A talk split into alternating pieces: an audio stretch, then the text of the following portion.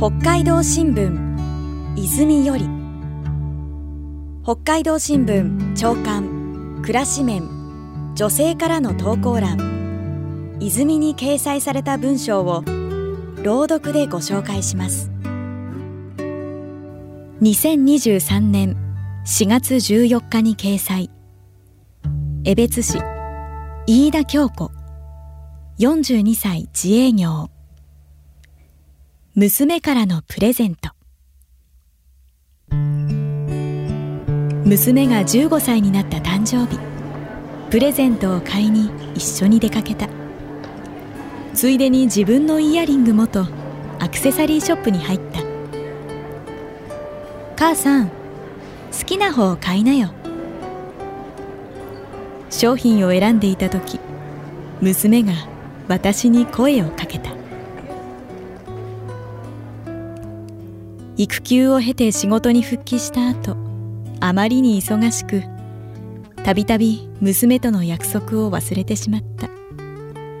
小さな約束でも子供の期待は大きい。ごめんまた今度ね。そう繰り返すうちに約束を守れない親になっていた。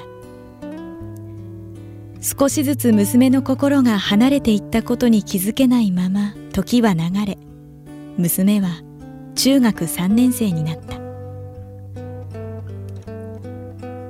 食卓で話をしていたある時彼女が傷つき深く悩んでいたことを知った。家族と過ごすために退職し自営業を選んだはずだったのに。娘が再び心を開いてくれるよう娘の信頼を取り戻せるよう可能な限り話を聞き一緒に過ごす時間を作った。小さな約束ほどきちんと守った。幸い娘は徐々に口数が増え笑顔が戻るまでにそう長い時間はかからなかった。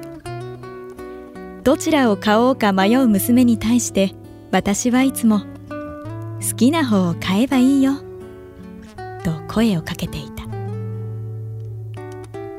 その言葉が自分に返ってきた。平成を装ったがこの時はマスクで顔が隠れていることに感謝した。涙が出そうになると私の鼻は真っ赤になる。